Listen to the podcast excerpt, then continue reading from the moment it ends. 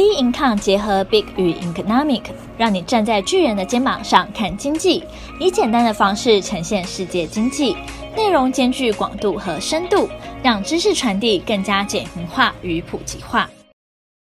OK，大家好，欢迎又再度来收听我们每月股市焦点特报。那这个月呢，一样由我准先生，还有我们财报一哥。大家好，我财报一哥。那我们一样来讨论这个月一些焦点话题。但这个月呢，其实就有蛮多有趣的事情，不管是说比较严肃啊，产业面、总经面，是，或者说一些新潮的科技话题，诶，这都是算是蛮多可以来讨论的地方。那简单我们来总述一下，就是说，其实这个月啊，我们就先来谈说，第一个，大家最近不管是在股市，或者说其实非股市，大家生活之中应该也蛮热议的，就是元宇宙的话，没有错，因为这个可能应用到生活之中，确实是未来科技一种想象啊，美好的想象。第二个我们谈到就是供应链断裂，还有美国一些解决的政策。因为大家提到就是感恩节、黑色星期五、圣诞节，慢慢就是陆续要来了。可是消费旺季要来了，但是现在美国好像担心的就没有货可以买，所以这个问题也是蛮影响到实质上我们不是说 GDP 啊或者实质生产面都很大的影响。对，第三个话题啊，其实大家也不意外，就虚拟货币，尤其你们就讲比特币好，比特币又创了历史新高了。那这个历史新高其实带来后面的话题啊，但。有人买，资金买就因为创新高，那到底背后推动因素是什么？那到底又一样回到那个问题，现在创新高，未来要怎么看？值不值得？对，对，这是永远不要买投资的话你，是往未来看嘛。我们还给大家一些意见跟我们的想法。那最后呢，不外乎就是提到说，一样嘛，我们在月底呢，一样是针对于十一月，或者说更往后推延一点了，可能一两个月这样子一个中期上台股盘势的一些展望，会有个股盘面上。推荐或者说变化的部分，跟大家一些参考。对，就老样子一样，就是用这个来做结尾，对吧？我觉得老听众应该都蛮熟悉的。那马上进入到第一个话题哦，就是元宇宙，就是 Metaverse。那其实元宇宙啊，这个议题呢，其实当然不算久，因为他说其实这个概念啊，这个名词，嗯、但 Metaverse 这个看起来就像是组合字的名词，它是来源于一个一九九二年的小说，对，就是 Snow Crash。那其实它是指就是说现实跟虚拟。混合成的数位世界，不过其实我觉得，我这边可以先多一点我主观看法，就是说，现实跟虚拟混合，但应该说在虚拟的世界就创造一个现实的世界，对，应该是这样讲。对，等于说你在那个虚拟世界里面，你可以去实际亲身体会到很多现实世界可以做的事情。所以有人说什么叫什么沉浸式体验，类似这样的一个概念，感觉好像是真的在现实世界。对，对但是你就是你可能只是单纯坐在椅子上，或者你只站在一个地方，简单动动你的这个肢体而已。对，但是说当然了，那个不同。人不同装置，他们之间到底说讲话，哎、嗯，这个简单。我们现在从以前即时通话到现在各种语音通话的很方便。对，那不只是讲话，哎，会不会有一些触觉啊，或者说一些其他的感官感受？那个就是未来可能更有机会持续发展的一个动向。对啊，所以说其实这个概念啊，大家应该在很多电影啊、小说啊，甚至动漫什么，可能都有看到类似的情况。他们就是可能就是你，反正你的人嘛。你的这个本人就是透过一些装置、一些工具，对，你就直接进入到了一个虚拟世界。你可以在里面去，通常是游戏类嘛，游戏有闯关类，在里面去享受很多一些游戏体验，甚至是一些比较恐怖刺激的一些体验等等。也说就是你现实世界呢无法达成的东西，它就帮你创造出一个虚拟之中类似呃模拟现实的世界。嗯、对，当然，因为我像我们刚才这样讲，可能就比较偏向它是做我们做不到，但是其实也有可能就是。现在很多人这样，很多科技大厂啊，去推嘛，他们其实也要把它用在像现在其实很多我们在现实就可以去执行到的一些东西，可能像什么开会、演唱会，甚至看医生的各种各式各样的东西。但是它可能就是让我们更方便，节省更多的一些时间。没错，因为毕竟其实模拟现实啊，只要真能做到跟现实一样，嗯、那不管是游戏还是实际上开会啊，或实体接触，比如说演唱会等等，那其实都蛮有机会变成一个真的有机会的商机。毕竟对。现在这个世界，如果是网际网络是无远佛界的话，那其实这种非接触的商机，只要技术能达成，我想大家应该都是蛮意愿去体验的。这我就想先问财报一哥啊，就是说，其实，在现在这个时间点，其实元宇宙当然，我觉得应该很多网络开发商其实都陆续投入资金了。对。不过最近啊，我其实明显看到这个点燃这个元宇宙的。这个话题其实应该我们可以大概知道说，应该是 Facebook 脸书嘛？对，对啊、脸书它预备了。我们说在十月二十八号那个 Facebook Connect，它有一个类似像像科技厂都希望有个年度大会啊，公布他们的一个计划或展望。好像它预告之中啊，其实就它那个预告片，就有一个呃玩男生带了一个，应该是叫做 Fit X 啊就是说那个是健身相关的。是。那一样是这种 XR 机制、VR 机制，然后呢，感觉好像诶他拍它的背面，哎，很神秘，哎，我知道说你要推广虚拟实境，但是转过来，哎，那个眼镜会不会是全新的？是 FB 自己要推，这个就是可能大家会猜测，嗯、又或者说其实 FB 还是想要做软体，但是他有什么新的看法？那包括财报一个怎么来看，就是说，像是以 Facebook 为首，或者说其实像 NVIDIA 那个黄仁勋董事长，他也有提到一些相关的看法。对，怎么来看说，其实这种议题一路的在谈，但是呢，真的有市值很大这些公司开始也把它当一回事，嗯、他们也想要发展来谈，这个看法会不会有些不一样？怎么来看 FB 或者说 NVIDIA 他们对这件事情的看法，他们想要推动的发展？应该说，其实过往以来哦，很多的这种所谓的科技创新、新技术，大部分其实可能这种概念可能都会已经提在市场很久很久了。就像我们刚刚谈到，其实有关于元宇宙或者这种类似强化版 VR 这种虚拟实境的这种概念，其实已经存在很久了。那通常确实就是需要这种科技大厂来点火，让大家能更去重视到，因为毕竟他们的这种发布会一定是最多人去关注瞩目的东西嘛，所以。当这个脸书他说要去进军元宇宙，甚至在之后，他整个公司的一个可能营运的导向也会偏向元宇宙的发展。哇！所以大家知道最近这几个礼拜元宇宙是多么的火，台湾的元宇宙的厂商是多么的强。那但是这边一样要先知道，这是他的一个算，我认为它是一个点燃的契机啊，就确实确实你一定是需要这种最有不管像是他所需要的技术的大厂，包含像互联网，或是包含像是五 G 的一些应用，像 NVIDIA，包含像是这个人工智慧。你一定需要有这些领先的厂商来去推动使用，然后各更多的厂商去一起切进来，一起去发展，它才有机会发展。因为其实像他们有谈过，我记得是脸书有谈过说，因为这个这个东西它不是一间厂商能做起来，它一定是要非常多的这个公司来去合作，创造出类似就是一个宇宙的一个概念。所以我觉得对于这样的一个起始点来讲，我认为它绝对是一件好事。它当然会非常有利于它后续推展推展的速度更快。但其实他们自己有提过，可能在执行这真的到它能够。完善可能至少也要十年以上的一个时间，对啊，就是十到十五年。这边就是十五年，这边就给大家一个数据参考。那个普华永道，就是说在国际四大会计事务所，那他们当然也是做很多，嗯、现在也是想要做咨询业务嘛。他们当然也有很多经济的一些发展。他对元宇宙啊，就估估值啊，他说元宇宙的市值啊，在二零二一年呢、啊，大概是一千多亿。哦，对，但他这个是估，但是很大略估，等于说。对呃，可能是音效晶片啊、运算晶片相关都估进来。对，但是他他估这个的，他就说其实有有扯到边他就算，但至少从这个扯到边算，我们算倍数成长，它的基底是一百四十八，嗯哼，是 billion。那二零三零年呢？那二零二五年五年后会到接近五百，是二零三零年他就认为到一千五百，就是等于说成长三倍，呃，成长现在的十倍，啊，十倍。五年后呢，大概是成长三倍，对，五年后的再三倍，所以现在来看的话，就是。他说，十到十五年发展确实好像跟目前主流的一些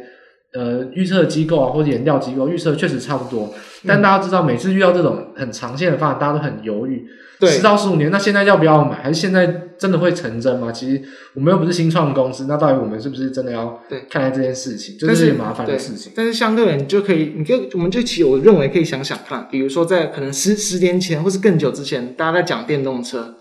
对，那可能那时候觉得，哎、欸，其实这个可能未来真的有搞头。对但是电池技术，锂电池真的要到能够上路，真的要到能够达成行驶长距离，要花多少时间？没错。但现在，对，马斯克就是被嘲笑很久，现在就出头天。对，现在回头来看看特斯拉的股价表现，最近又创高，是不是很强？但是我们要想象，电动车这东西真的是有它的需求嘛？就节能减碳什么，然后轻量化等等这些东西。但元宇宙这个东西。我自己感觉像正反两极啊，就像是那个所谓的这个 iPad 之父嘛，就是那个苹果的算是当初的开发部的人重要人员了。对，但当然这个他他没有提那么仔细，但是他是提到说其实没有那么看好，就是元宇宙的这个前景。他其实还还有去提到，就是说有没有可能就是甚至是影响到了所谓的可能我们在。生活上的一些习惯啊、互动等等，其实这当然是比较偏向可能人性，然后生活的一些东西，更比较更更深层的一些东西。就是这些技术有没有可能会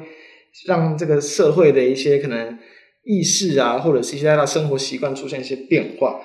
其实我觉得这些数字什么，其实大家都可以参考就好。我自己感觉，因为其实像大家看到有沾上边都算，所以有可能只要能够去应用到这些东西的感测装置，然后的 VR 装置，它可能都算进去。但其实这些东西可能都还没有应用到元宇宙啦，所以只是说他把这些产值算进去，就是说你去制造这些相关的这个晶片啊，就是通讯晶片，然后或是甚至一些周边装置硬体的一些厂商的这个产值都算进去。那真正它能够发展到一个很全面，大家都可以去使用，可能真的还要再拉长一点时间啦。因为像其实我们刚刚谈到电影嘛，就是那个一级玩家，大家有应该或是简单 Google 就会知道。它设定的一个那个背景蛮好看的，大家可以看一下。对，哎，看到很激动，因为有在玩游戏嘛。对。最后那一幕就是一大堆角色全部跳出来，哇，真的是它的设定的时间大概在二零四五年。对。就距离现在，哎，大概二十五年。所以其实，哎，好像确实，这个设定的时间其实算是我觉得还蛮不错了。其实可能真的未来有时候，未来那个时候就有机会达到。那样的技术可能不不可能全面啊，但是就是有机会。对啊，不过但不过有个重点是，如果真的照那个电影的感觉，哦、哇，那那那个那个很猛，贫富差距可能也真的是、哦、真的真的是非常的大。那大家真的是变成买一个合法的毒品了，只是用那个东西来消消遣一下。有点是，对啊，所以所以说这个问题就变成大家说会不会在这种电视啊当初发展出来，就有人说这个电视普及化是有点。翻的中文就是说，这是毒奶头，等于说就是让你去很吸收一些很简单，然后很刺激性的东西，对你的帮助没有这么大，帮对你的生活对人类发展没有大，反而是一种的奶嘴啊，就是塞，像你小时候吵就塞一个奶嘴，对，像小时候你吵呢，就把把手，不是很多父母亲就把手机丢给他看，因为像这样子，哎，屏幕差距很大，那我就用一个虚拟的现实世界，让，让你可以逃避这个现实，对，所以其实说，其实很多人就认为说，到底。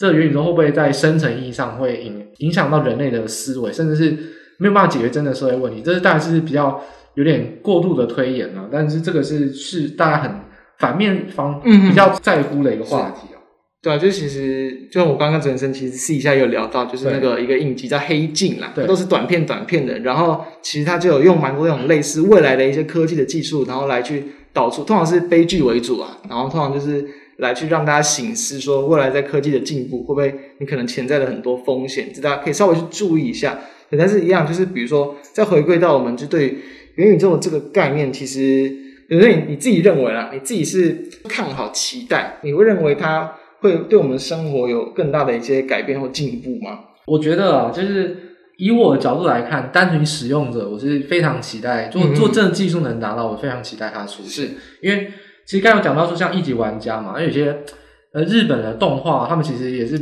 很喜欢走科幻题材，也有提过像什么《刀剑神域》跟《夏日大作战》。是，就我当时候好像是国中的时候，我非常小时候看《夏日大作战》，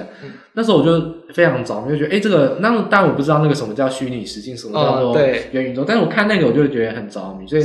我内心当然是直觉上是蛮向往这样子一个东西啊。但真的到生活圈，我觉得。以现在来讲，就现实面到底缺乏些什么？我觉得第一个当然是同时上线的存在。如果真的要普及化，嗯，所有人都要上线在同一个游戏，这个当然不容易。就算现在最红、最多人上线的游戏，或许可能以前是吃鸡，可能说像像最近在打世界赛英雄联盟，是再怎么上线人数都就是有限。对。但如果真的是一个生活化的平台，那可能全世界可能是真的五分之一人同时上线。嗯。但是在网络，我们说刚才提到，可能题材上就是。伺服器的处理，对云端运算的交换等等，都资料的交换，这个都是非常庞大的任务。再就是说，如果你真的要变得很逼真，世界这么大，虚拟的世界要做到，那就是开放式地图，这是图形运算。然后甚至说，这个其实给大家一个概念，就是说地图到底怎么创造？我们现在游戏地图都是人画出来、创造出来，啊、但是他们有推演，就是说用 AI 去创造地图，嗯、就是说这样才可以让这个地图更大。因为人再怎么去创造，当然很美、很精致。但是有限啊，你你在你画一张地图，画一个城市，人家几秒钟就走完了。是啊，AI 创造地图才真的能符合这个世界，真的逛逛都逛不完的感觉。所以，真的能创造这种足够大开放式地图，像人工智慧啊，跟图形运算够不够真实尤其重要。就图形运算真的特别重要，所以 NVIDIA 它确实是很重要，嗯、真的是很重要的。因为显示器啊，或是显卡这个，真是非常。跟图形运算相关。对，因为其实现在现有的一些 VR 的一些电玩啊什么的、啊，就是不管大家有没有看，或者可能网络上看别人的游玩的一些影片，其实都知道，其实没有到那么逼真，就是这个环境感会有些动作、有些角度还，而且一定对一定会很卡顿，某些东西还是会卡顿，所以其实都还有很很多的地方需要去进步。所以说像这些我们就想上线承载跟伺服器啊、资料交换，嗯、然后图形运算、人工智慧，这个技术端啊，就是说如果它发展成功，我觉得。以消费的角度一定买单，我觉得是可以发展成一定买，但是反面上还是要有一些远见嘛。我觉得原因就是说，刚才讲到了人际互动的关系上，这种多元化的人际互动，像我们刚才讲的游戏跟电影啦，我觉得应该不算爆雷，就是说它通常会有值得看的看点，就是因为它可能在那个虚拟世界里面发生了战争，是发生了杀人，发生什么事情或对抗，一定才有那个游戏的一些爆点，或者那个影剧、电影的爆点。那如果发生在现实社会中，到底在那个很像现实世界的虚拟世界，那个，嗯、那谁谁是中心的权利？谁是政府？是游戏开发商吗？还是政府要再干预？就这是一个跨国的，那各个国家。要干预这个跨国平台，是不是要共同一个法律，或是这个中心的制裁权，或者说这个界定这个规律、这个范围到底是谁来界定？我觉得这个就是一个新的话题，就是好像是你创造一个新的世界，嗯、那谁是新的世界的？等于说，因为因为是无政府，或是你各国的政府，你要怎么样创造新世界？所以我自己的看法啦，我自己觉得说，你要真的就类似一个就单纯的一个宇宙元宇宙，我觉得其实很难。对，但是你就是把领域都分开，你要去游戏就进到游戏的领域，你要去。医疗，你要去购物，然后学习一些东西，跟工作的像讨论，就是每个领域每个应用它都是分开去使用。其实我觉得这是至少就可能真的好几年后比较有比较有机会去见到那个场景。对啊，所以说这个但初期一定是先个别啦，嗯，一个一个先建立起来，嗯、一个功能一个功能先建立起来。是，但是走到最后呢，毕竟它模组化把整个统合在一起之后呢，我觉得。真正变成一个大的宇宙，应该还是会比较吸引人关注。是，但是大宇宙面临就是更大的管理跟中心化，谁是中心的问题。对，那去中心化，我觉得这个当然不存在，因为你人跟人之间，这可不是像虚拟货币是，就是我就是传资料给你，然后一个验证嘛。这个人跟人之间，你动什么事情，那还是有判罚不判罚的。对啊，所以我觉得应该还是会有一些可能很多东西其实不能那么自由的去。执行啦，对啊，所以说这个相关的话题啊，就是说，当然这个是持续要关注，而且我觉得，如果人民或消费者很期待，我觉得政府也是必要说话，因为连大大的一些厂商都已经在做做事，已经开始投资的话，那政府也要有一些对应的政策，就像之前网络银纯网络银行一出来，那政府就要修法配合，嗯，就有相关新东西出来，政府也配合，我觉得到时候。可能影响到的发展反而是政策面，比如说像虚拟货币，其实也是政策面有一代的阻挠，才让诶、欸，我们待会讲到虚拟货币嘛，也是一代阻挠，所以到最近最近才慢慢又又又开始有一些比较好的表现。其实政策上影响也是我们暂时无法预测，但是之后怎么发展就是要持续关注，这也会是比较重要的。对，那我想关于台股的部分的话，我觉得相关个股待会呢，请财报一个可以简单的提一下。就、嗯、但是呢，我觉得以总观而言啊，这边就可以提供给大家，就是说。大家可以看一个 ETF，它的标题就叫元宇宙 ETF，哦，非常非常干净利落，就叫 Metaverse。那它这个就是由那个就是 Ron Hill 啊，他创造出的，嗯、就是它这个叫做它的代号就叫 META，就 Meta，非常好记。帅。那你去查它的个股的一些持股啊，第一大持股哦，NVIDIA。对。第二大持股就有趣哦，是 Roblox，是游戏开发商。哦、所以其实在这个应用世界里面啊，我看很多电影啊、动画都是用游戏当开场，嗯、其实。游戏端应该会是最早受应用的，对所以游戏开发商，我觉得大家是想象除了半导体啊、音讯晶片、运销、运送晶片、记忆体、伺服器、资料交换等等以外，软体方面就是 content，谁产出那个 content？游戏、嗯、开发商，我们刚才先讲，就是人先创造出内容，那游戏开发商应该是第一棒。对啊，那后来就会创造出是 AI 创造内容，不过现在人要创造内容，我觉得游戏开发商跟游戏端应该会是。最先受惠，因为其实，因为我先讲，就是其实大家可以想想看，就是为什么游戏可能会最先受惠，因为其实这个元宇宙的概念，它其实它其实就是在很多其他领域，包括比如说金融、医疗、娱乐、教育等等，其实现在都有蛮多可能线上可以执行的东西，它可能只是把那些线上的一些执行的方式变得更加贴近现实，更加贴近我们的沉浸式体验，但是不是真的必要不一定。对，但游戏它可以。大大的提升那个游玩，就是创，完全是创新，完全是不一样的一个感觉，所以它才会哎、欸，为什么列在这个第二大持股？它也是有它一定的原因。对，就是比如说，诶，创造出一个像是中世纪的社会，哎，真的，就像诶，我我小时候就非常爱玩那个刺客教条，哎，是，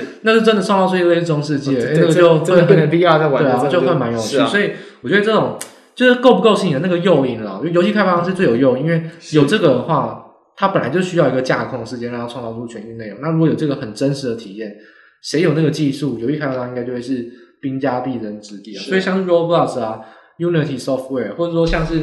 像是 Take Two Interactive，就是它都有在 ETF 的排排行里面。就是你你现在乍听之下，如果你不懂美股人，肯定不知道这些公司。对，或者你不玩游戏的人不知道，但他就是在持股非常在前面，是非常大。但我说他确实是我们叫很纯啊，很纯的一些个股，所以。这就是你可以去看像 ETF 啊，或者后续的政策。就是后续如果你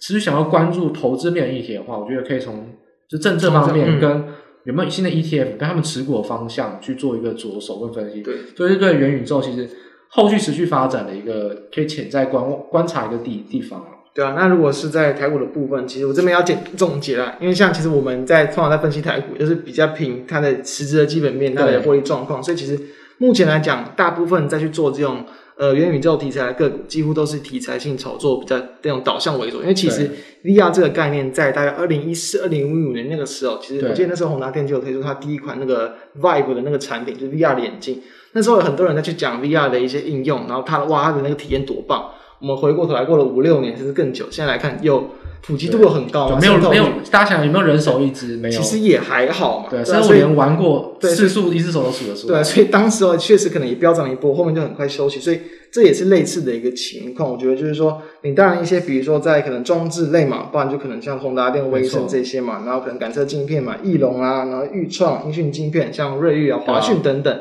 这些都是最近台台股这个算是热度上高的个股，但是说实话，真的要对于他们的营运有所贡献，真的要到能够享受到元宇宙相关的订单，说实话，真的都还早，所以会比较偏向就是以题材性看待就好。然后，你要真的长线关注的话，我觉得，呃，就像主持人刚刚提的，你以那种呃国际大厂，然后甚至 ETF 的一些标的去关注，我觉得会比较好。对，所以说你从国际大厂那些厂商，哎，他有没有分到一些订单，那可能都会是更值得去关注的，因为。单看台股的话，其实很多不是领头的，那它都是接单。那有没有接到单？现在根本连开始都还没有开始，更不用谈接单。所以它就是一个梦。对啊，所以说现在呢，这个就是等于说是高手对决啊，就不是说基本面或者说可以长期持有一个观察，是，就是大家要比较小心的。对，好，那所以在这个元宇宙相关的，我们就暂时到这边告一段落。接下来我们要谈论的就是有关于在就是目前整个国际环境，包括像一些供应链断裂啊，还有美国政府那边的一些处理的一些问题等等。对，那我觉得现在来提哦，这其实我们就讲供应链断裂，就是对。欸、我这边先问一下左先生，就是说，其实对于这个事件啊，其实我没有说特别的有感，就是说应该说这个议题啊，就是说它当然是最近可能新闻有提到，但好像我自己认为没有到那么的火热火红，因为我感觉。哎，好像其实这个这个事情，其实好在早几个月，好几个月前，第二季，第甚至第一季，哎，差不多第二季啊，以来，其实就差不多就存在，没错。只是就刚好，就像开头谈到了，就是因为一些消费旺季接近，所以好像需求突然又暴涨了更多，所以导致这个问题又再出来，是不是因为这样？没错，我其实这就要谈到一个点哦，就是不得不吹嘘一下，当当时候大家还记得吗？在二月、三月，嗯，甚至在早在一月的时候，很久了哈。其实我们就有谈到说。到底航运为什么报价上涨？嗯，当时呢，我就已经下结论，是美国的问题，是。从来不是供需的问题，因为供需是疫情嘛，对，但是从来就是因为美国不让工人复工，是，而且我从三月、四月、五月、六月讲到现在，那现在终于美国发现是自己的问题了，嗯，所以拜登才说，哎，我要去港口二十四小时运作。呃，对，其实大家想一下。亚洲港口几乎都是二十四小时运作，但是美国人他时间宝贵，他劳工权益非常高贵啊，所以这个东西呢，其实问题都在美国人身上。那到底是不是真的影响很久呢？其实我觉得这个就是确实是炒冷炒冷饭，因为本来就一直存在，但是问题没有解决，当然就停不下来。所以我们那时候不就是说吗？如果你真的是单纯看报价，不要讲股价，看报价的话，只要美国不解决问题，报价就无止境上升，是不可能停下来，因为。这个问题就是，它永远都永远都供需不足，那需求就是这么强，除非需求真的掉下来，不然那报价不会降。那需求掉下来，那全世界就一起沉沦。所以，真的要完美的让这个事情解决，而且世界还是走向正向的发展，就是美国人跟欧欧洲人自己要解决自己劳动力不足的问题。所以，我觉得根本上其实早在七八个月前就已经跟大家讲过。我说这个这一波通膨跟报价上涨是供给面通膨。嗯哼，当初讲报价上涨，没有人在讲通膨，然后没有什么，但我们就已经下定论，就是供给面通膨，所以是短线的。对，所以费德讲短线是对的，我认同，因为这件事情只要一解决，就就解决，长期的通膨之后会来，但是现在都是在供给面的问题。对，但确实就是其实大家知道，供给面减少，当然跟疫情的关系非常的大，所以当时候就这样禁止，其实没有说孰对孰错，就是说他其实也是担心可能疫情再度爆发。那其实当然疫苗持续施打，其实到其实也真的是蛮蛮过了蛮久，也到大概十月中左右吧。其实美国这边才就刚刚谈到，就是把港口变成二十四小时，原本是大概半天嘛，基本上都是还要打卡上下班。呃，是就是对，没有轮班的时间会更，因为没有要上夜班这样。对啊。所以然后好像一周也才五天吧，就是像就是类似像我们周休二日那样，对然后现在就变成等于全就几乎都无休，就像我们的便利商店这样。有时候就是逼他们加班，也不是逼啦，就是说提供诱因让他们加班，对不管是给钱还是怎么样。对，然后也让很多一些物流公司，什么 UPS 跟 FedEx，就是让他们去大幅度增加他们的这个货量，或是这个车的这个运量等等。所以其实他们就等于说，我们刚刚谈到面对这个事情，其实美国政府也算是最近嘛，才开始要去更积极的去解决这个问题。那我想问左先生，当他们开始要去解决之后，你觉得说他要去缓解，或者比如说可能比如说运价给就开始慢慢和缓，慢慢往下掉，那或者是说就整个供应链，它可能就是它没不会这么塞，不会这么卡的一个情况，就大概多久？我觉得会慢慢舒缓。我觉得呢，这个这个问说多久，真的我真的没有办法决定。因为坦白说，我在一月的时候呢，我就说只要美国一个政策下下去就解决。嗯，那现在来看，哎，美国终于开始想到说是他开始要去动了，或者他其实早就是他的问题啊，就是他不承认自己错，他先处理疫苗什么事情，现在自己正视这个问题，那要做其实很简单一个问题哦，就是只要劳动力让它归到它该有的位置，因为就是正常的一个水位。这个就是在我们二月的时候啊，就是我记得我就严厉的批评过，就是说失业补贴给太高，嗯哼，就大家都不想工作，就是对，就是对，就是直接偷懒了啦。对，基本上失业补贴就你在家躺着都还就还有一定的，当然当然你赚钱会赚更多，是啊，只是说你在家躺着赚的比较少，但是很舒服啊，对，很爽。对，大家你要知道休闲传统经济学嘛，休闲跟工作两个是互相替代的，是。你休闲得到的乐趣也很多，好处也很多，那你还可以拿到不错的钱，但是谁谁不要？是啊，所以。我觉得一个重点就是说，但失业补贴已经开始陆续终止，没有疫情的特殊条款。嗯、对，那除此之外，愿不愿意给回来当港口工人跟司机卡卡车司机的人加薪，或者给他们一些在疫情上鼓励他们回来的一些放宽条件？我觉得这个是美国政府要做的事情。嗯、因为纵使啊，大家现在看到的消息啊，说拜登寄出一些行政命令嘛，是啊，甚至说。啊，人不够，我要动用国民兵，我要动用联联邦军队。嗯，就就像我们，其实大家应该蛮说，台湾人应该蛮可以体会。是，台风来的时候，我们那个士兵都去抢抢救那个果农嘛，去帮忙采收。美国现在只不过是他们原本士兵都是很高贵的形象，现在这个是国安问题，他们就把士兵拿去港口嘛。如果有起重机执照的，开始开起重机；有司机执照去开始卡卡车嘛。所以这个问题呢，就是拜登在想解决，但是能不能解决，我觉得问题。不在不在我身上，不在大家身上，嗯、就在于拜登跟他的政府身上。他能解决就解决。我觉得这要拖多久，无法想象。是，就看拜登到底什么时候要认真做事而已。因为我就现在来看啊，其实举他寄出这个行政命令哦，其实是十月初到十月中，对，也大概已经有一两礼拜，中上旬左右，已经有一一两礼拜。那我给大家一个数据观察，就是看说那个 L A 跟 L B 啊，就是说这是美国西岸两大港。嗯就是洛杉矶港跟长滩长滩港，L 港有一美西的港。目前来看，从他宣布这个命令以来，一度下跌，但大概三五天之后呢，现在啊，美国那个说他每天登记啊入港的船数又创新高，嗯、是，但说他其实周转率有提升，因为真的越来越多船来，对，真的成效慢慢出来了。真的有没有塞港的人减少呢？没有，塞港的不管是货柜轮还是所有各类型船都是创新高，嗯，等于说。确实，它的运周转率有提升，但是这个提升呢，塞港的船还是占一个，因为这个它这个供给的提升速度，对，好像还是抵不过，嗯、抵不过塞港的速度。但是呢，确实是有慢慢提升啊。但是终，它是终有一天啊，就是说它这个真的开始实施之后，会慢慢的去消弭。但我就是告诉他，现在最新的状况就是说，现在塞港船只数是创新高，对，然后总总入港船只数也创新高，就很多船都来了，然后也很多船在等。但很多船也进去了，就进去的船数真的有变多，但是来的船更多，更多，大家都等。为什么？就是大家知道，就是其实疫情对慢慢趋缓之后，虽然说可能之前啊也有很多大家都在网络上购物，但你真的疫情趋缓，你能够去现实的消费，那一定消费量会整个更大、更更更大的提升啊，对吧？尤其是说美国他们，我们之前诶我们在讲到 PMI 的时候有讲过，就是说库存指数特别低，是我们前一前一个月跟前两个月都有提到。困主说回补，那就是美国人真的是货架上空了，要买东西，嗯、开始要买了就发现买不到，现在像是疯狂叫货。对，所以现在有没有人就提醒，就是说你可能在准备一些什么耶诞节、感恩节的一些礼物啊，你真的要真的要赶快，对吧、啊？你就是你去问那些美国人，他们时序上就是感恩节，然后开始要有准备一些活庆庆祝活动，啊、然后感恩节隔一天那个礼拜五就是黑色星期五嘛，就是。美国那些，就是像呃中国那边有双十一嘛，他们是创造出来一个，美国也有黑色星期五购物节啊，就跟在感恩节后面那个星期五，接下来一路到圣诞节，其实他们所谓这种。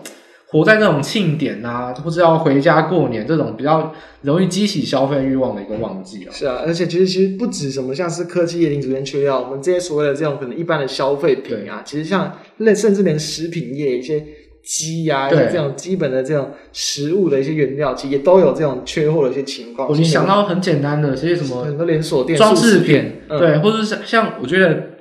最有明显的应该是玩具商，因为玩具商应该是季节最明显。因为圣诞节，美国是真的会摆圣诞树，家里要给他的小孩子圣诞礼物嘛。我看到全世界最大的玩具商，那个董事长就出来讲，他说现在拜登根本没有解决问题，因为他很气，嗯、因为他明显看到说他们进口出来的货柜数还是远远不足，所以他其实他是讲说他是很气，他说他就拜登没有认真的解决问题。嗯，所以其实现在来看，就是说其实缺的事情是到底在缺什么？只要是进口都缺啊，其实基本上因为货柜船基本上装东西，只要不是大宗原物料，只要已经是制成或是半制成的，然后又不是太高贵的东西，通常都是走货柜航运，因为货柜航运大概占全世界运输是七成多。Uh. 那很高贵的可以走空运，是那比较大众很便宜的就走散装海运。对那基本上多数还是走货柜啊，所以基本上是整个运海上运输还是很塞的话，基本上我们说要解决这个问题就不是这么快，所以这样来看的话，只能说。远水救不了近火，嗯、就是说一定有慢慢改善的，但是显然速度是没有跟上这样子。但是能不能加快改善速度，就是看拜登他到底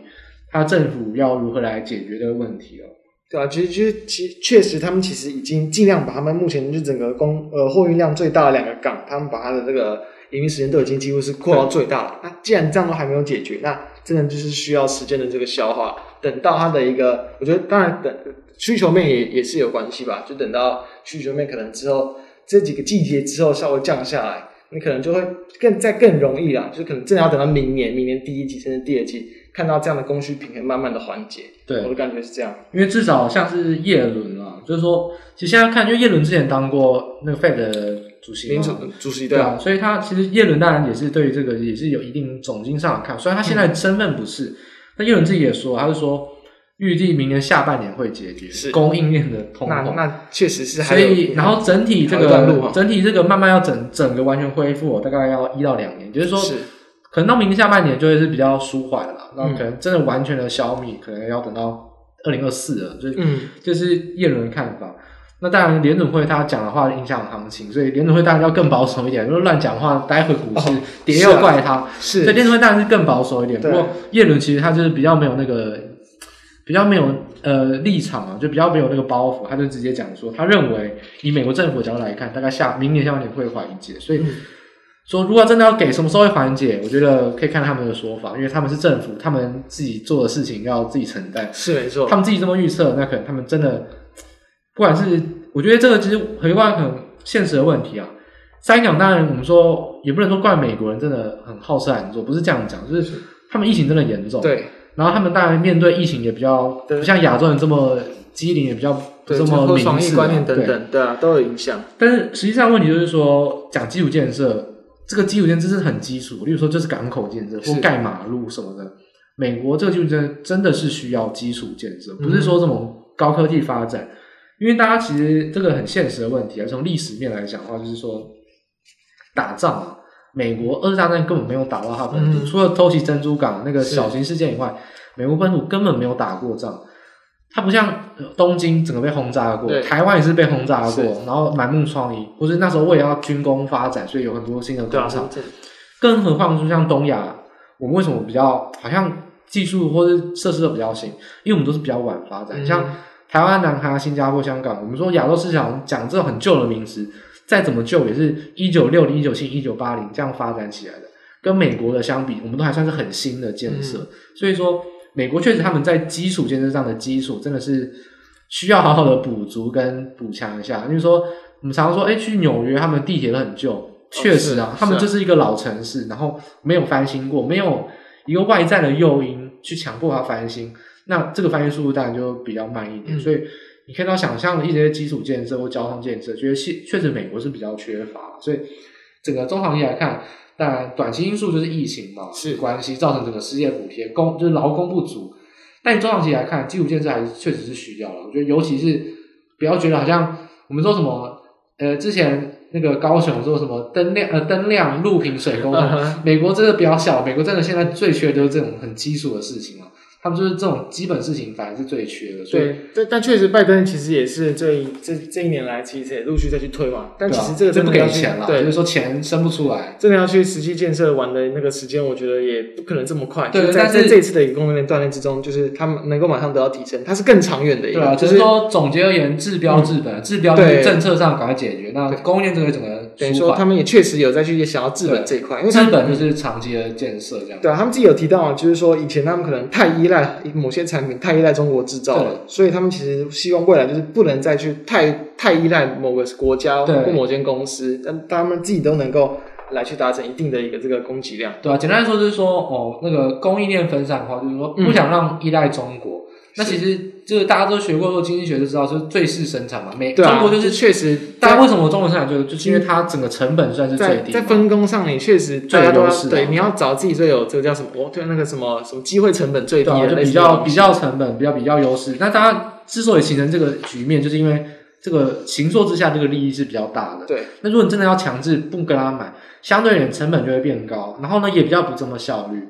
但是他可能还有政治上或中长远考虑，那、嗯、短期上牺牲，中长期上有好处。那当然是美国的看法。对，但是这个过程还没有完整的去重塑供应链，重塑完成，就又遇到疫情，所以这整个就哇，变成说一连串的骨牌效应崩溃。对对对，而且还有比如说，像疫情是一个，然后可能就是一些政治的一些角力啊，关税的一些竞争，甚至就是在可能中间部分的一些周别。的一些可能有没有那么人道的一些所谓的生产的一些方式，都是有这样的一个影响，所以这也是他们后续会慢慢去在这个调整的方向。所以确实，我是觉得长远来看，可能一些基础建设相关的一些题材什么，确实是可以持续的关注。只是就是说，因为通常那个呃，真的能能切入到美国那边市场比较少，比较少，然后年限上也拉得很长。对对对，对，所以就是可以慢慢的去关注，就是但是它也是一个比较算是。长期的一个利多，但是不见得是那种爆发性的一个营运的益助啊。对，所以总结来说，这个议题呢，我们就是下一个小小的结论，就是供应链断裂呢，就已经断很久了。那我们其实不管月特辑还是我每周的节目，其实都已经，我也之前还骂过拜登，反正我说反正拜登听不懂中文，而且我也不是什么大咖人，我怎么呛他都无所谓。对，但我早就已经说过是拜登的问题，从来不是亚洲人的问题，就是拜登的问题。所以这样您讲，的讲这个话题已经讲很久了，所以大家其实也可以陆陆回去听我们之前讲，其实都是这这些问题。那你们在解决呢？就正在解决，但是速度不够快。嗯，结论就是这样子。所以大家还是要去紧盯美国政策面的因素，跟他们到底运用什么手段。我觉得以下来看，就给大家一个实际上的考量哈。大家都说货架没有货可以买，就是给大家一个简单的一个实际上的观念。看传奇表，今天如果从台北出发的货柜港，嗯。大概在十一月十三呃十二月十三号可以到美东，嗯，所以说然后再塞港塞一下子是，有可能赶得到的，但是已经有很多船都在运过去了，所以说这个问题其实已经有很多船在海上跟在等了，所以其实问题说也不用想这么远，说哦现在去是不是来不及？有很多货已经运在途中了，重点是说到底美国能不能在这两个月内去做比较明显改善？等于说就是。你改越多就越舒缓了，就是反正你再怎么样都改不了整个趋势，但是你至少还是要做到尽全力，对，尽全力的去做到最好。所以这就是现在这个问题，就是说。断裂已经断了，那你要怎么修补？因为只能尽可能赶快修补，因为你不做更惨。是，你只能尽可能去做。啊，也确实有看他们在做，所以就就等于说，就持续看他们后续的那个成效吧。对啊，对啊，就是现在比较真的不行的话，可能就要再去增加更多港口的那个就是工时等等。对啊，所以这个就是目前大家会持续观察的地方，也是比较 现实面的一些状况。是。好，那接下来第三个话题啊，其实谈到是虚拟货币创高。那虚拟货币创高呢，简单来说啊，其实。从去年这个资产的一个通膨啊，所以说就是因为溢注了大量的游资啊，那个印钞票之下，只要是风险性资产越有风险就涨越多。是虚拟货币当然就是受惠的一个地方。当然我们待会会仔细来分析说，诶，买到底买的理由是什么？有些人买可能是为了短线投机，有些人买可能真的是为了它长线长期看好。对，待会我们来分析。那，不过以就算现在来考量啊，就说比特币呢，今年在大概三四月的时候呢。一度来到六万六万多，对，六万多。后来呢，有就，是有一度的跌下来，不过呢，现在其实已经一度的创历史新高，对，又在创，就它一度其实是有到快腰斩，甚至比腰斩再多一点点，对，大概到三万，甚至跌到两万多了，有跌破三一个晚那天晚上，我记得那天晚上我还有认识认识的一个学长哦，他其实买很多比特币，嗯，我我有问他说，哎，怎么办？他说他没有出，因为他说他本来就看长线，因为他他本来就不是短线进出啊，他他本来就是。哎，跌了他就加嘛，所以他到现在哇，他可能他要请我吃饭，因为 因为我知道他确实是就是始终的比特币的粉 丝这样子，所以当时腰斩了，哎，有些人出清，有些人没有出清，不管怎么样，现在已经有一度的创新高，在六万到六万六之间，在做一些挑战，或说不定就在继续创新高。对啊，最近这稍微有回回落一点下来，大概到六万二左右，但是也是差不多就是在历史新高的价位。不过整体来说啊，我们讲虚虚拟货币当然为首是比特币，因为它、嗯、我们说叫 AUM 啊，就是 Asset Under Money，就是它的所占的金额是最多。对，就是 Asset Under Management，就是所有基金啊，我们不要讲基金啊，就是所有人投入的资产那个份额是最大的。是，但虚拟货币其实有没有二把手？就以太币，嗯、以太币有没有创新高呢？其实也有，以太币当然波动就更大，它比较像中小型货币，大家可以想象成中小型股一样，就波动更大。嗯哼，那以太币有没有创新高？也有。所以感觉它是一个整体虚拟货币的推升，不是说单纯炒比特币题材，不是单纯炒比特币，不是单一货币啊。对，因为大家想还记得吗？我们之前谈过奇亚币，嗯哼，哎，哦对，大家最近都没有听到奇亚币了，我再考考大家，给他五秒钟想一下，奇亚币现在到底跟我们到时候五月提涨还是跌呢？大家可以想想看，你可能都没有关注了，就是那个绿色概念的那个。对，我们说它是靠硬碟嘛，那时候硬碟还涨一波。是七亚币啊，当时候的报价差不多四万多，现在剩四千，大概跌十分之一。所以这个主流货币之所以主流，是因为如果真的是要推虚拟货币整个题材，一定是往主流。这点来讲，就是钱多的地方嘛。对，因为因为它要容纳这么多的钱，一定是要往大型的去走。所以说，目前这个题材，我们就可以称之为它是。真的有实体的很多资金往虚拟货币去走，嗯、然后呢，把这个价格推升。对，甚至有没有可能就有点类似要取代一些，好像有看到有人谈到什么，有可能是反正好快要跟黄金有点反向，当然现在还没有啦。对，所以说对，就是有可能慢慢要取代一些原先的一些避险资产。对，就是说其实这个从一般另外的角度来说，就是其实很多华尔街的交易员啊，尤其是这种自营交易的，嗯、他们这种比较可以投机啊，运用资金比较大胆的，他们说。因为啊，因为现在利利率越来越高啊，就，鼓励大家买抗通膨资产。抗通膨资产传统而言就是贵金属，然后贵金属之中量比较大，就是主流是黄金。是啊，但你说你要买白银也不是不行，只是说黄金真的是工业制造用比较少，然后储藏用抗通膨成分比较多。那有人说虚拟货币是新时代抗通膨的工具，新的避险工具。然后尤其它针对啊，就是有点世代差，就是说。这一波疫情以来，对涨的股票都是新新的科技股啊什么的，或者、嗯、说敢压敢冲年轻人赚钱，他就用这种态度在鼓吹啊。就话题很多人就说，这个新世代，就 Z 世代的人，他们的脑袋里面直觉上的抗通膨以后都会是黄金。等于说，呃，我们说传统上金融，大家想说，哦，美金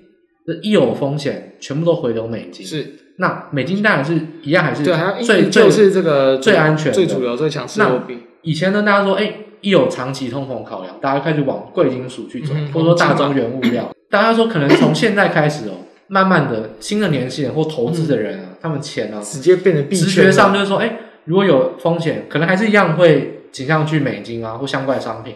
但是如果直觉上一有长期通膨，大家可能会想要去买以太币。等于说这是一个心里面上你知我知，那大家一起推升的一个信心行情。所以这个是他提出的一个观点，他说这个是世代转移下。新的投资刚好在这一步，很多年轻人大量的投资，所以加速了这个改变的过程。等于说，大家的信心一起认同这个货币。我们说货币就是信用嘛，是啊，大家有信用，大家有信心，那这个货币就没有跌的理由。所以这个就是也就是信心推升上来的结果，这样子。对，那既然这一波信心把它拉升上来之后，像我们前面有谈，诶，那到底现在我们该怎么样看待怎么做？其实，因为比特币的这个话题啊，我们在过去几个月，它只要一有波动，不管是崩跌嘛，不管是创高嘛。其实我们过去也都拿出来去谈过。那其实我们呃，当然我们的看法可能稍微有点不一样，但是其实我们对于他们都不算不会到看坏，其实都不会去、啊、去什么呃不鼓励啊，还是怎么样去操作，因为它确实是目前的一个，比如说你要说一种投机的工具也好，或者是这个资金的另外一种运用，一种资产配置也好，就是比较投机型的。但是确实哦，其实我之前有在可能六七月那时候谈过，就其实。你单纯用技术面去看，虽然这个可能没有那么准确，对啊，对啊，但确实技术面看，哎，它确实就是真的回到了在年初的那个年初的那个低点一二月那附近，那之后哎，就好像差不多见底了。对啊，因为毕竟回撤低点这个就是交易线里面很大家的共识，对，所以它只要有守住，对，当然就有机会。对，那并且它既然就是一个比较偏向投机型，然后资金这种去持持续这种涌入啊的一种标的，哎，它确实是可以看到这样的一个迹象。所以其实，在那一次崩跌之后，我没有谈说，哎，它会不会就真的没救了？还是说，其实这未来还是有机会？其实我自己那时候的看法是，我认为，我认为你真的把时间拉长一点，当然波动还是会很大，但确实要在往上拉的一个机会应该还是不小。因为其实，在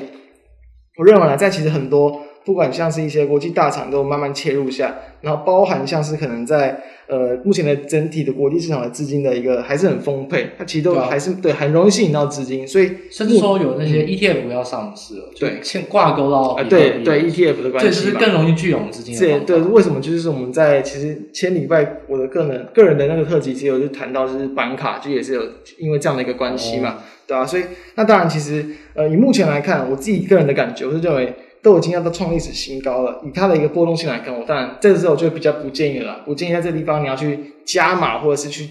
这个建立新的一个部位。但一样，就等到它有类似这种可能崩点，因为我觉得确实哦，它每次一创高都会有很多泡沫化的一些言论跟看法跳出来。其实这这是一个比较显的，就是我们有说有没有说什么印度神童嘛？然后他就是有什么预言说，其实前阵子他也预言说什么，他有机会再创高。那现在预言说有可能又会有泡沫化的崩跌，当然就是看看参考就好。因为这其实你要去预测，他也没有说更那么明确的时间。他我记得他原本是抓大概可能十一什么十一月底之前会创高吧。但我觉得就参考就好，只是说确实在这种各种就是市场的一些这种可能话题，或是有稍微有带带风向一点的这种人能够去谈它的话，我觉得都会对它的这个波动很大的影响。所以我觉得这个位置。不适合追进，但是有有崩跌，或者真的又有再回到像我们刚谈，可能真的是四万以下什么的。因为现在要去看前低，也差不多是在四万上下这附近的位置，哎，或许会有机会成为不错的一个低点。用这种就是等崩跌或是低阶的方式来去做比较中长期的布局，它是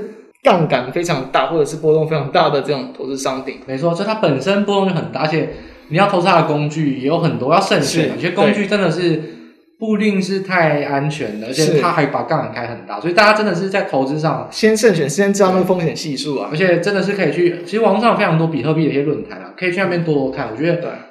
这种新科技的东西，那些论坛其实都会愿意去帮助你。就是你如果真的想要投资比特币，嗯、先去看看那些论坛，他们都投资什么。论网站应该会是比较安全一点。对啊，如果你真的要投资的话，对，但就对我来说，如果说要给大家建议的话，我觉得就是等待买点，其实我觉得是目前比较好的一个这个策略啦，对啊。那如果以我来看啊，就是我必须要说，其实当五月初的时候，就是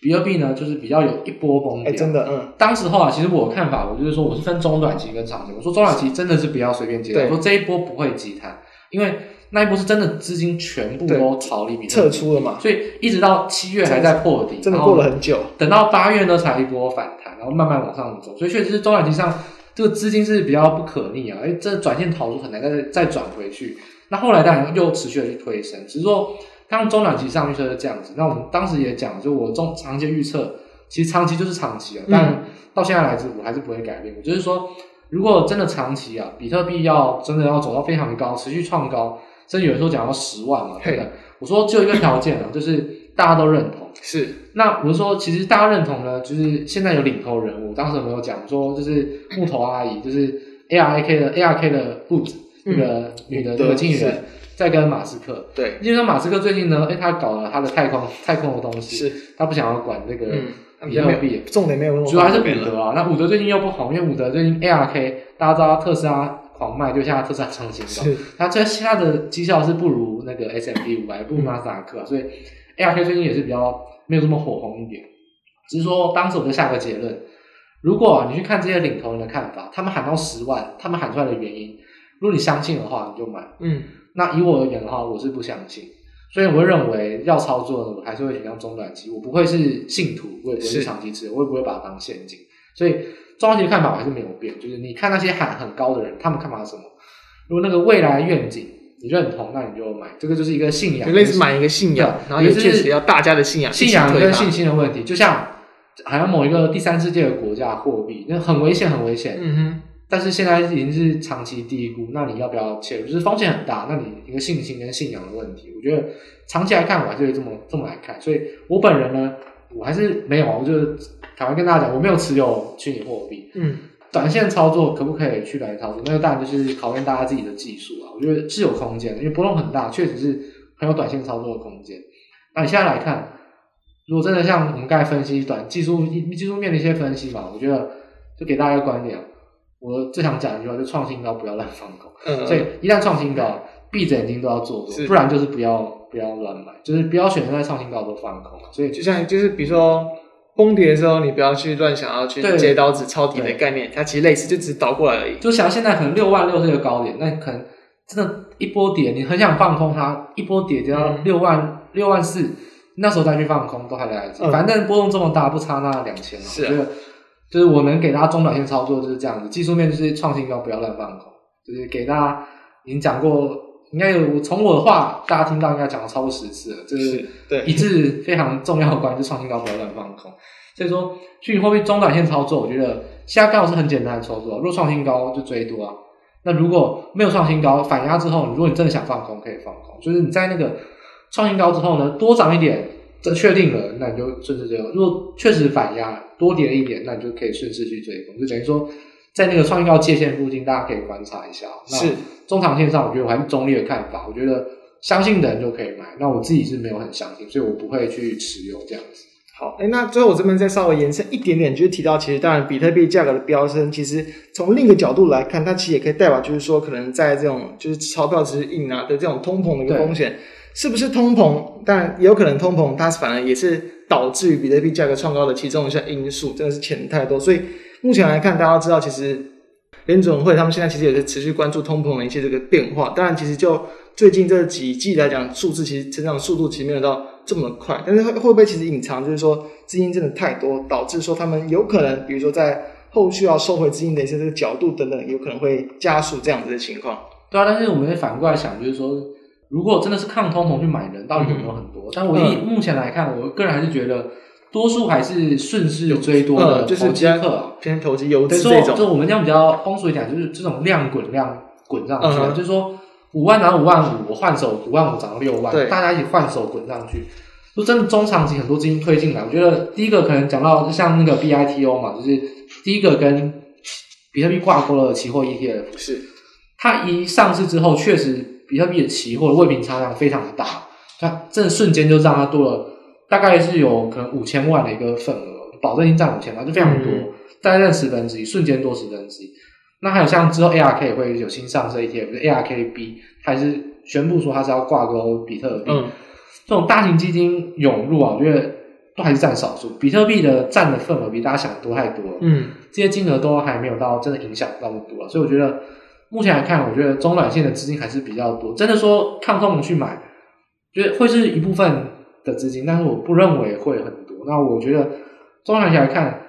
风险如此大的产品，还是把它当风险型资产看会比较好。我觉得它就是一个跟资金行情高度联动上。是啊，对啊。其实最简单来讲，就是你看你看它波动是怎么样，那你就应该可以预想得到它是算是怎么样的一个商品。然后甚至说，哎，比特币创高，美股也跟着创高，哎，是不是他们本来就是一种？像就象征着整个资金流向，对，有人说就是就是你牵着狗嘛，那它是不是那就像那个狗乱冲乱冲？可它先冲高，它是比较疯的疯，是不是隐含着说，哎，其实资金确实啊，就算讲减少购债，还没开始减少，对不对？真的减少购债，那钱还是一直在变多，只是说变多速度比较慢。对啊，所以说真的是不是资金行情，终究也还是会让这个行情往上，因为毕竟还没有缩表之前，这个钱都是变多，是终究还是要找地方放。那是不是风险资产终究还是会回归到？就比特币，它是一个最先冲的商品，对，会不会有些象征意义？那我觉得就刚好可以接到我们待会讲到第四代台股啊，或者股市一些展望，或许这个就是刚好可以承接下去一个话题啊。对，好，那所以我们这个比特币话题就暂时到这边先告一段落，现在就进入到一样老样子哦。我们每一次都会谈到就是最近台股的变化，我说下个月怎么看，近期怎么看？那首先我先简单来讲一下，就其实大家应该都有注意到，就是我自己的看法，就是其他都有注意到台股在。好一阵子以来，其实几乎就是维持一个比较低的成交量的。我们在先前，我忘记是哪一个月了，就是在谈那个汤冲降税的那个情况，就那时候就就是那个时候就谈到，就是说其实那当期是影响部分的一个心理因素，我觉得那是偏向短期。但是确实到目前来看，哎，确实台台股或是大家好像已经习惯了这样的一个比较低的一个量能。没错，对，所以反而很多天都维持在一个月均量之下。这对于台股要持续的创高，或是很多个股要很热络的波动，这都不算是一件这个好事。但是只要指数不坠，指数维持在就是一定的一个这个水准以上，没有跌破年线嘛，然后现近期也还是有站上这个月线，所以其实都还算好事。等于说量它变少了，那你很多的一些这个个股，你可能不太能够去无脑买，你不太可能随便冲随便赚，因为波动本来就变小。但是你要看国际股市，国际指数的方向其实还要往上闯高，还要走强。那你台股其实甚至还是稍微落后美股了，所以其实我认为对于其实最近这几个月来台股的一个下跌，我认为它其实暂时还不需要太过的一个担忧，因为确实美国要去这个缩减资金的一个速度其实还早啦，就是不太需要担心。所以从这样的角度去看，我认为资金就会更容易啦去聚焦到所谓的可能更有前景、更有展望。就像最近嘛，就是我们一开始谈到元宇宙，为什么资金会聚过去？第一个原因，我认为也是因为其实接近到了这个年快到年底第四季，其实。很多的一些科技，像半导体，他们的一个产业景气的一个循环，都慢慢要进入到高峰，甚至下滑。蛮多的，像原物料，之前我们在大概第二季、第三季的时候，报价在上扬的时候，诶，也都慢慢的开始去这个呃趋缓了。包含像可能面板、记忆体等等，很多产品的价格都在下滑，所以它要更有一些新的一些题材、新的一些应用，或者是明年有更新的展望，它才比较有机会。我自己的看法，我是觉得说，大家比较可以稍微去关注的，就是在于说，这个明年啊，这个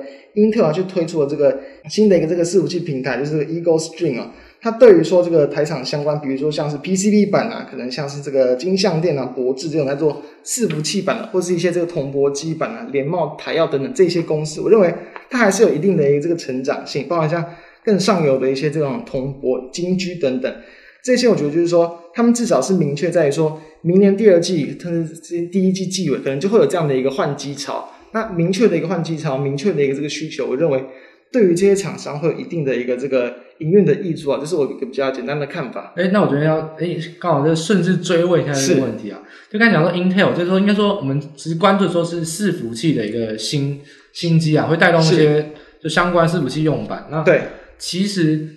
大家知道说，Intel 当然不是只有做伺服器啊，对啊。可 Intel 诶财报一公布跌十一趴，嗯哼，这些就在上上礼拜啊，就这就应该说交易日来说就是前前几个交易日。是。那你觉得台厂个股啊，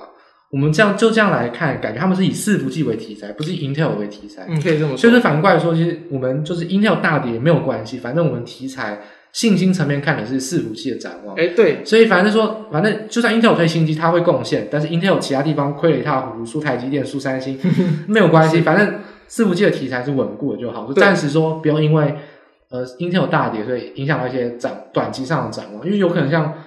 比特币一跌，然后板卡就开始波动，啊，对，但是我这样来看，好像这些个股跟 Intel 关系就没有那么深，但它是以伺服器的展望，是，比如说它是一个比较比较理性，没有到。一有风吹草动，好像就乱波动这样的。对啊，就波动是一定会有了。对，但是有时候反而往下波动，甚至就是一个买进的机会等等。那这样对来说，我觉得说的蛮对。就是说，你要去确认说，到底事件本身对这些公司营运有什么影响？那比特币下跌，板卡可能受影响。但是，哎、欸，你要知道它，它会不会其实在？因为现在其实很多板卡厂，它可能在矿机啊，或者在一些就是不同的这个板，它其实都有去类似做分流。它以前可能因为那时候，我记得之前在那个。比特币刚很夯的时候，他们还没有办法那么分分不清楚到底是挖矿的板啊，还是是游戏，还是对，应该是在一八年、一九年那一段，就是连台积电都说比特大会下很多单，但是事实上，当然它比台积电很大，也不是说真的影响这么多这样子。对啊，所以其实有些东西对于他们的一个影响性，可能都会慢慢的在减小，他们都慢慢的去习惯去承受。对，好，那我顺着刚才讲，就是刚才那个财报哥提到一个很重要的关键，就大家总是很喜欢同桌成交量，哎，确实第一，嗯，我觉得这个是不争的事实啊。你不管看五日均量、十日均量，就是把一个拉一个稍微中长期一个均线，这样均量去看，确实它都是比较慢慢慢慢下滑。那我觉得问题还是很简单，就均量下滑，就是一个重点，就是最近到底可以用一些简单数据，比如说当冲量到底有没有减少？嗯、其实当中比例没有减少太多，嗯、当然跟过往巅峰时期相比是少一点，但还是一样蛮多的，跟比例差不多的意思。跟疫情前绝对是多啊。那代表说这个量呢，其实不是只有当冲影响啊，确实实体上你有在买卖波段，隔日冲也好，那也算很短线，都在减少，对，它这是一个整体性的减少。那我觉得其实分两个层面了，我觉得就简单的分了，分散户跟法人。散户就太多人套牢就还是一样这个问题，就是你套牢了就不想卖，是，那你又没有钱加嘛，你就不动，那不动那就没有买到，嗯、但成交量就少，所以这个问题还是回归到核心，就是很多散户如果被套牢，如果你不砍，那你就是没办法，对，然后你砍了，你就发现那种股票砍都是缓跌，所以你就慢慢砍，就一点一点一点点砍，那个成交量当然是不会明显的有大波动，嗯、因为涨的时候都急涨，跌的时候呢就是比较会趋缓这样缓跌，所以。这种情况下，就是如果啊套的人洗出去之后，下一波如果愿意用量滚量去上涨，那机会还是一样会滚上去。是。等于说现在就是卖的人呢，都是很忍痛的割割肉在卖，嗯、买的人呢，我就坐着在那边等你卖啊。等于说好像有点类似，就是还算是一个时间拉长的一个洗盘的阶段。对，等于说现在就是在跟筹码吸收。哦、我不急着买啊，你就你就慢，你就是跌下来，我就看你要不要。认输要不要买？涨、嗯、上去，我涨上去一点点，你搞不好就有些解套又想卖。我觉得在那个过程之中可以吸收比较多低档的筹码，嗯、所以我觉得现在这情况就是卖的人呢，其实不愿意急着卖；买的人呢，我也没有到也没那么急着买。但是我觉得买的人会越来越急，因为美股如果创高，台股会慢慢要跟上。而且刚才讲到一些题材个股，很多有个重要重点，大家可以去关注，就是资券双，就是轧空。嗯、对，嘎空先嘎中小型股，就是资金不够。但如果资金越来越够，买盘越来越强。那就是连整个指数和大型股都要高，哦、所以说这种情况下大家可以持股。中小型股炒作归炒作，你不买没有关系，但是一棒轮一棒很重要。从特用化学车、车用晶片到现在元宇宙，一直有中小型股去炒，代表说多头信心很强。我觉得这个都是一个很好的现象。那那些人追高不追高，就你不买就没有你的事。但是那个是一个关键的象征，就是多头气氛是很强的，因为一棒轮一棒。等到真的大行情要来的时候，开始嘎指数或嘎全值股，跟嘎很多借券个股啊，像最近全值股之中，就是电子股就连电被借非常非常多，嗯、借到变注意股。那我在我的特辑有讲到说，这礼拜看联电，联电一止跌，一定一定股市就大好，这个是很重要。然后像货柜航运也是被借很多，尤其是长荣，长荣全值最大，像记忆体、像南亚科等等，或群联等等这种大中大型的股票，借券都借很多。外资一回补，那个当然动能就会比较强，嗯、所以我觉得你现在来看，买的人呢，有钱买是谁？但就是有钱人啊，外资啊、法人等等，不急着买。但如果一突破所有均线，这个动能就会很强，都开始急着买。做中短就是投信啊，或者说大户中实一定会疯狂追买。那外资站上所有均线，也会有比较补涨，或者说它可能借券回补的一些动能。所以我觉得这关键就在于突破所有均线。如果这样子是突破所有均线，我觉得会来的很快。就是我们讲这个震荡震荡，一突破所有均线，可能那个涨会超过你的想象，哦、你可能动作要快。所以现在就是最简单，就先看季线嘛。对，我觉得这个做均一突破之后，应该这个卖压其实不会想那么重，因为其实这一段下来这个缓跌也跌了很久，那、嗯、我觉得卖压不会想象中那么重。是，所以大家可以特别关注，就是说现在其实就是在等啊。那如果你有钱，你当然是可以跟着这些聪明钱一起去找一些机会低档布局。但是如果你钱比较少，你在乎短线效率，我觉得把握个重点，站上所有季线一定要追。我觉得不一定是不要追，就是我觉得是可以追，站上所有季线是可以追的。这点是在盘势上跟筹码面上一个怎么分析？哦，等于说其实我们在近期其实台股看起来好像行情没那么大，但我们普遍其实都是算是比较乐观点看待了，对，对啊。所以说关于到个股的部分啊，那我就先讲一下，就是说。当然，你追强我就不用讲，强势股哇，那论坛新闻铺天盖地，好找，大家就自己去挑选了，我就不补充强势股。我们刚才对车用 IC 啊，像细制材啊，我就认识了一些诶在科学园区工工作 IC 设计的，他们很懂细制材，知道哪家公司有料，那就买，真的赚了一栋房子，这都有。所以矽智财这种哦，这种特用化学这种都还车用 IC 都很热门，我觉得是强势股就不再讲了，技术面炒作，因为筹码远大于一切。那。这想买跌升补涨，这是就冷门股。你现在都没有新闻，没有消息，但是我觉得有机会，我可以提供给大家。是就是说，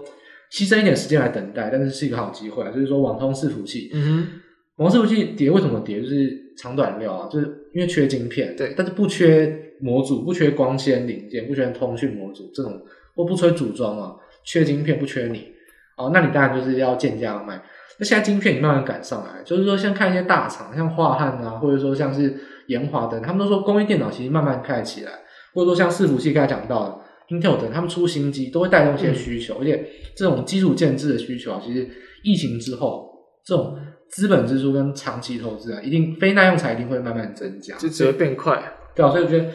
网通伺服器就第一个需求还是稳稳健，而且慢慢成长。供给面的断链问题，我觉得已经解决，因为至少以业界来看，这个网通伺服器的晶片啊，比车用晶片会先解决，因为现在已经开始好转，车用晶片到现在都还没有好转，只是说努力的撑过去这样。所以我觉得网通伺服器会是第一个受惠的，因为很多叠升的像，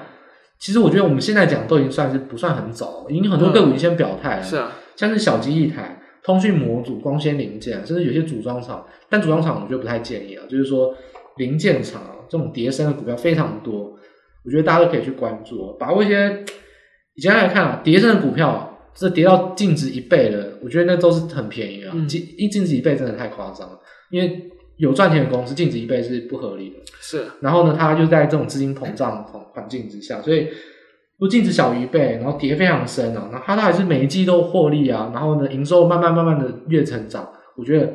网通伺服器。相关个股大家可以去关注。那当然，报价循环股还是一样，报价循环股就是报价有涨就会涨。那跌这么深，跌到合理价位，大家还是一样用净值比去估。